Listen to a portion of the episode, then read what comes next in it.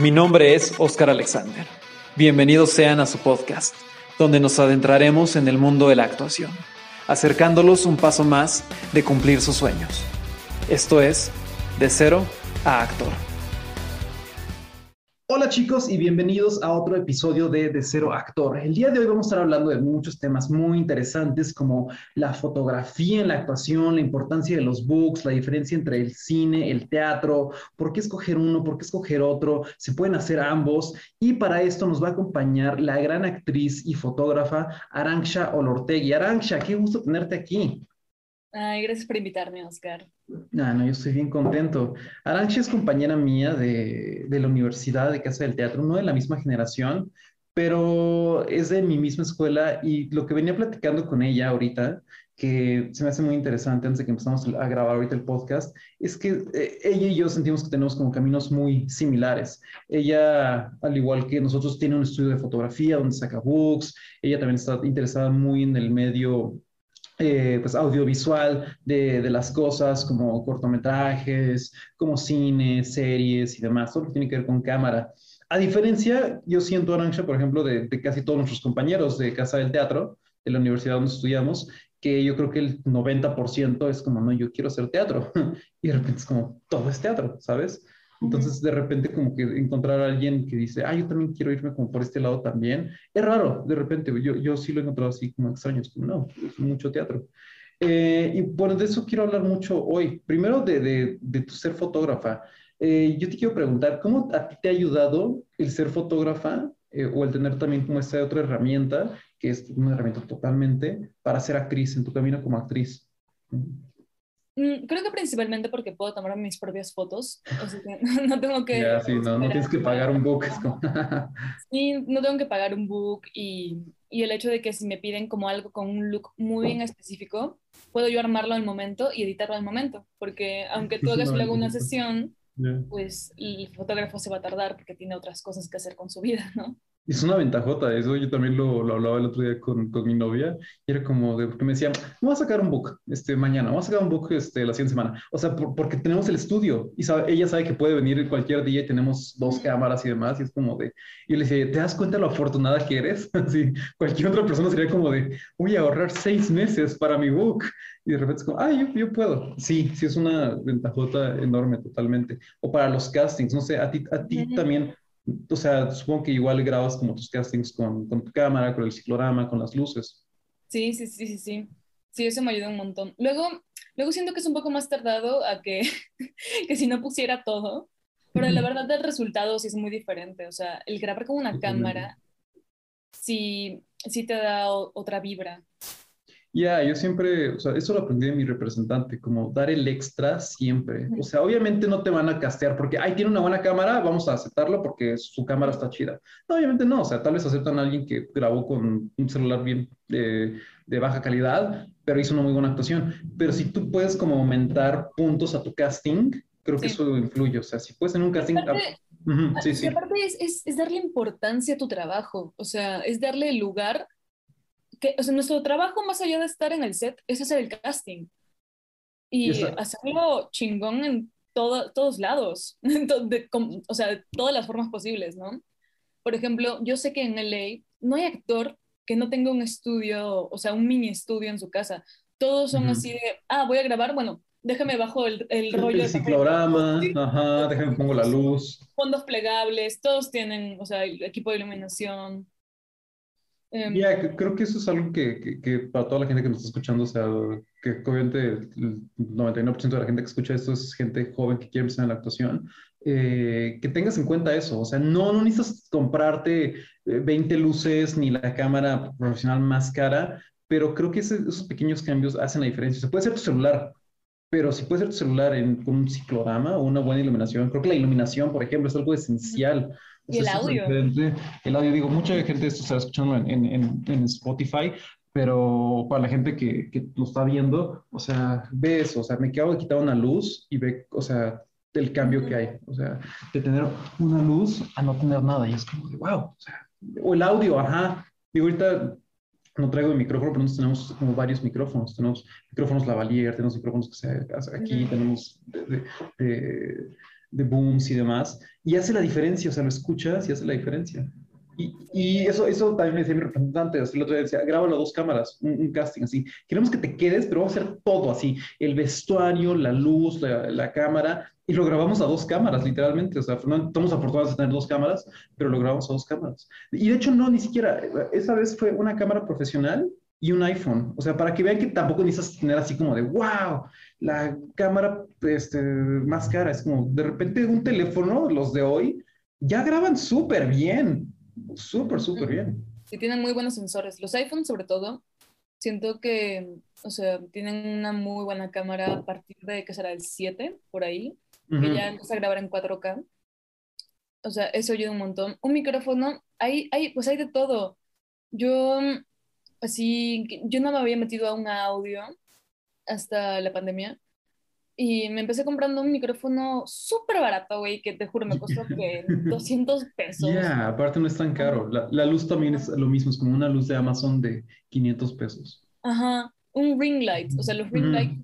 y, y, lo único que sí es como, pues, chequear, ¿no? La posición de ese tipo de cosas, como, no sé, si vas a usar lentes en tu casting, no te pongas el ring light enfrente porque se va a ver, no vas a verte, vas a, se va a ver los circulitos de luz en tus ojos, en tus lentes. Saber ponerlo contrapicado. exactamente. y, hablando ahora un poco, transicionando un poco a los books, tú que también yo sé que le has sacado book a muchos de mis amigos y demás, eh, ¿qué consejo le pudieras dar a, los actores que, quieren sacar su book?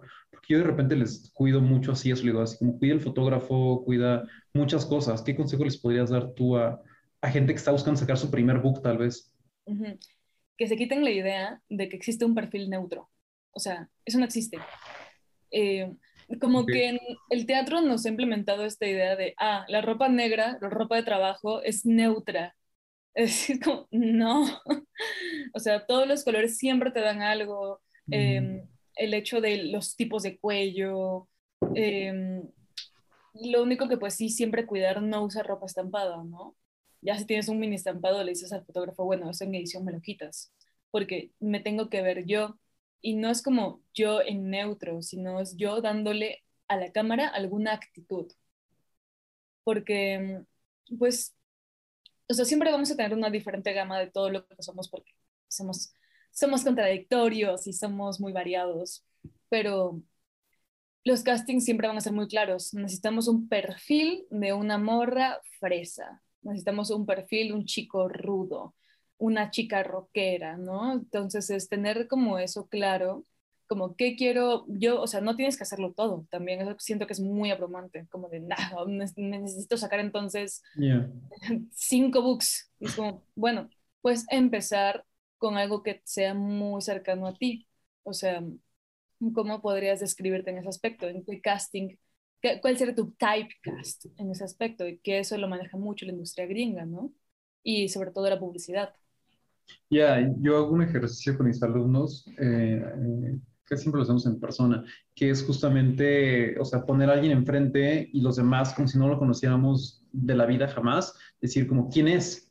Y es que de repente no sabemos como el tipo de, de perfil que damos, o sea, si no, no, es, no eres neutral, o sea, tu cara, tu forma de pararte, incluso tu ropa, eh, tu energía, demuestra algo. Y saber cómo qué energía das también eso es súper importante. Justo, sí, sí, sí, sí, sí. Sí, porque, o sea, en algunos talleres de casting es mucho como de, ah, bueno, o sea, sí, lo que más claro es al vernos es como tu color de piel, tu color de ojos, así pero va un poco más allá, o sea, no vas a decir toda la gente blanca da el mismo casting, toda la gente mestiza da el mismo casting. Exactamente. no, o sea, tenemos dentro de, ya toda la, la, gama racial, tenemos diferentes personalidades en ese aspecto.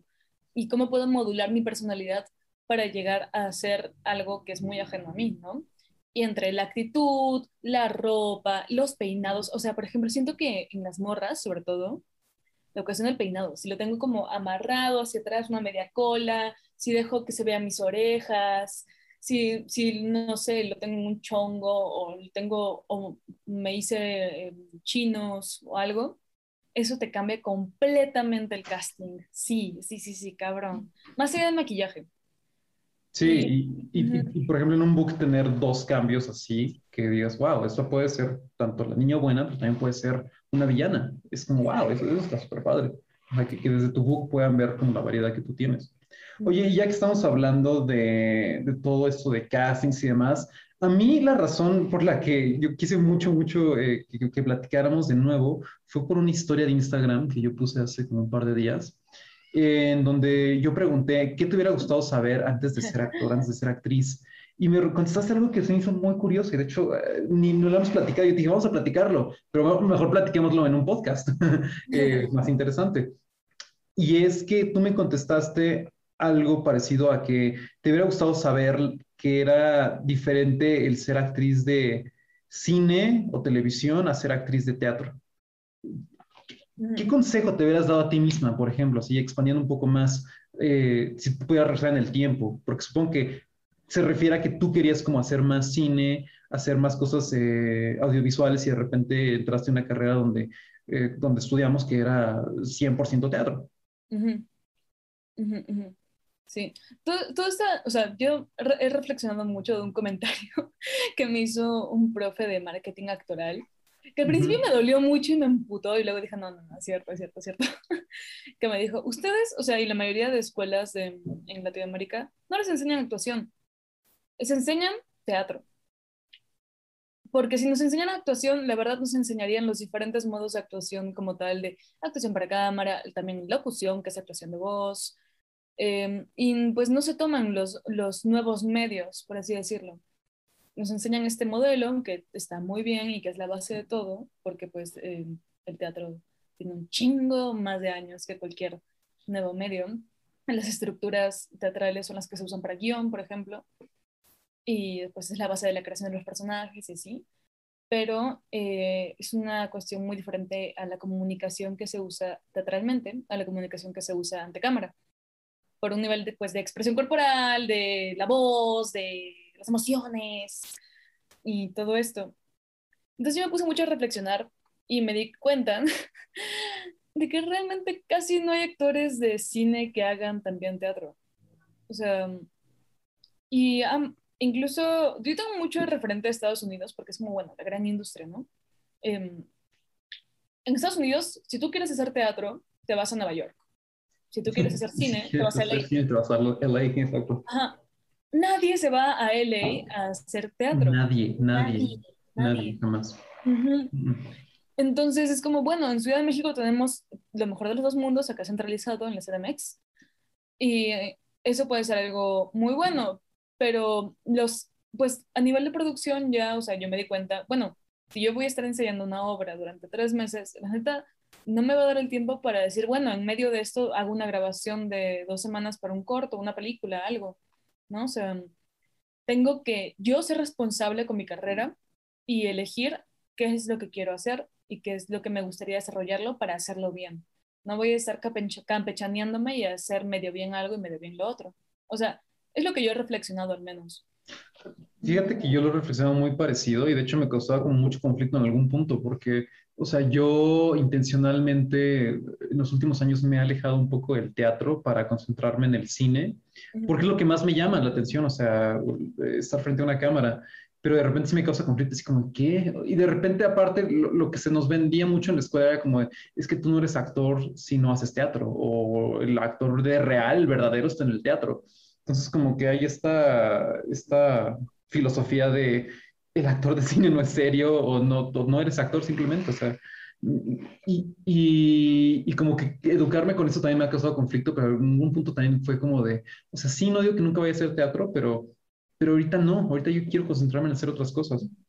Y, y, es muy feo porque, digo, será muy controversial, pero yo recuerdo, o sea, no sé si tú recuerdas como comentarios así o si te tocaron, pero a, nosotros, o sea, yo lo escuché mucho, así como de, eh, un actor no hace, no hace tele, no hace cine, o así como tal, eh, un actor no hace casting, los castings están mal porque eso es competencia entre ustedes y mm. la actuación y el teatro es comunidad y ustedes no deben de competir, deben de ser compañeros.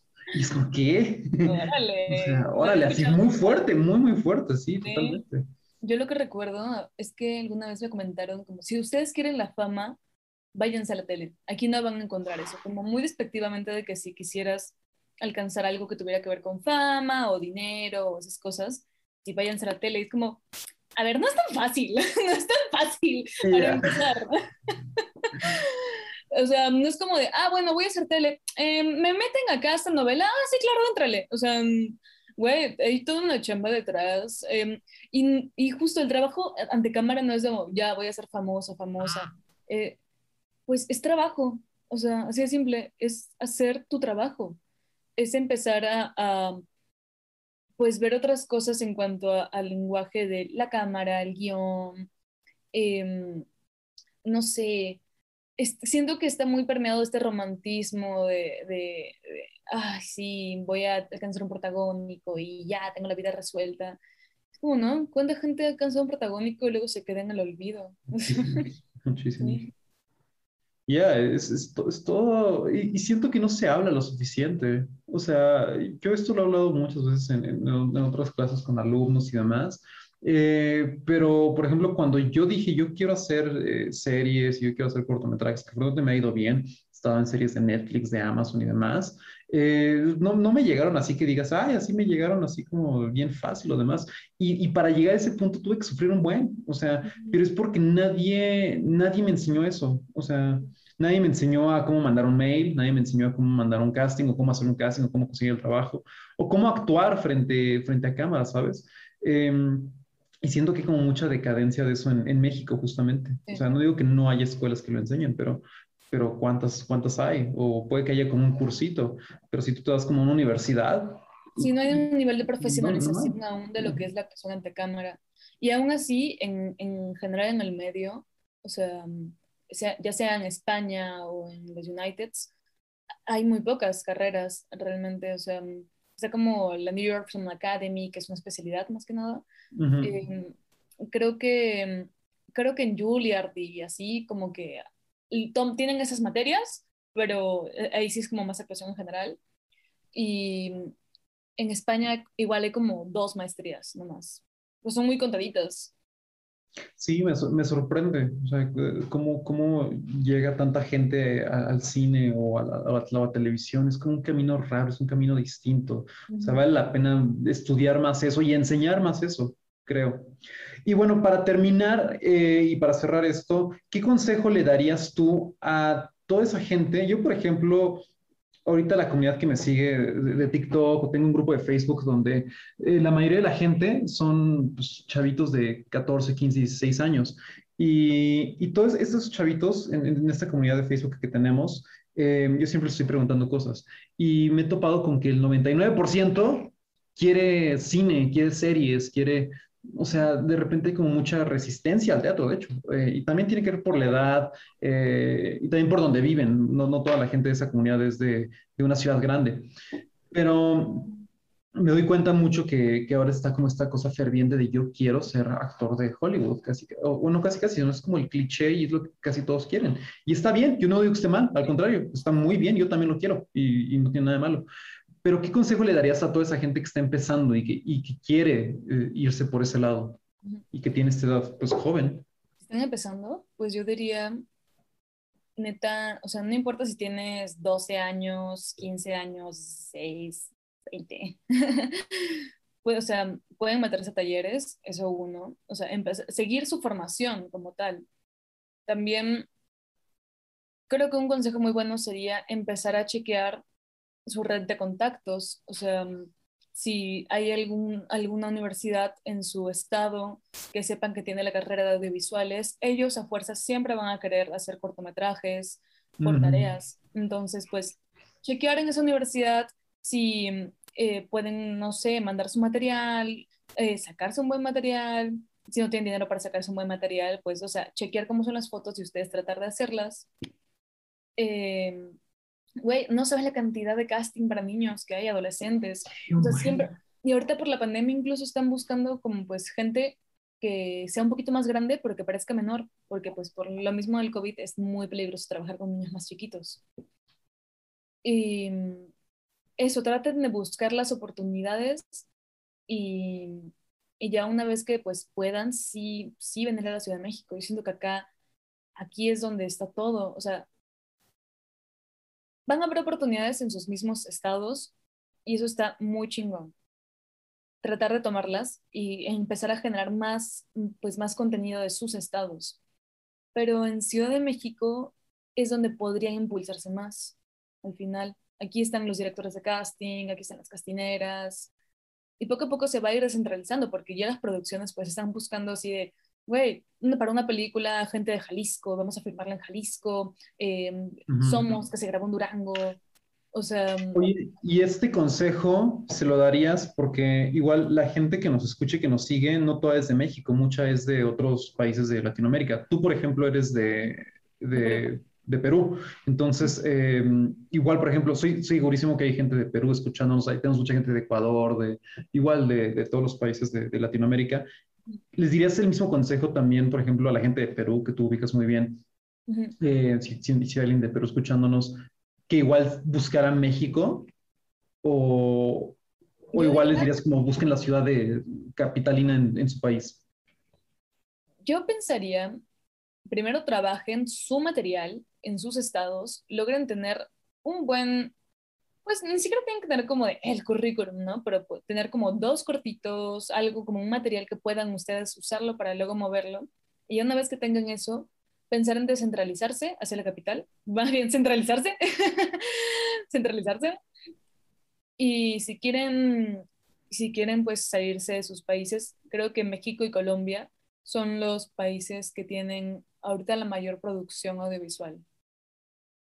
Sí, definitivamente, estoy de acuerdo en eso. O sea, si no, no, veo para nada mala idea eso. De hecho, aquí en México tenemos muchísimos extranjeros, o sea, aquí encuentras gente de, de, todos los países que viene a, perseguir el sueño también de la actuación y creo que es una buena idea. sí, se llega de muchas maneras. O sea, yo llegué porque mi papá mm, le ofrecieron un trabajo acá y pues aquí me quedé.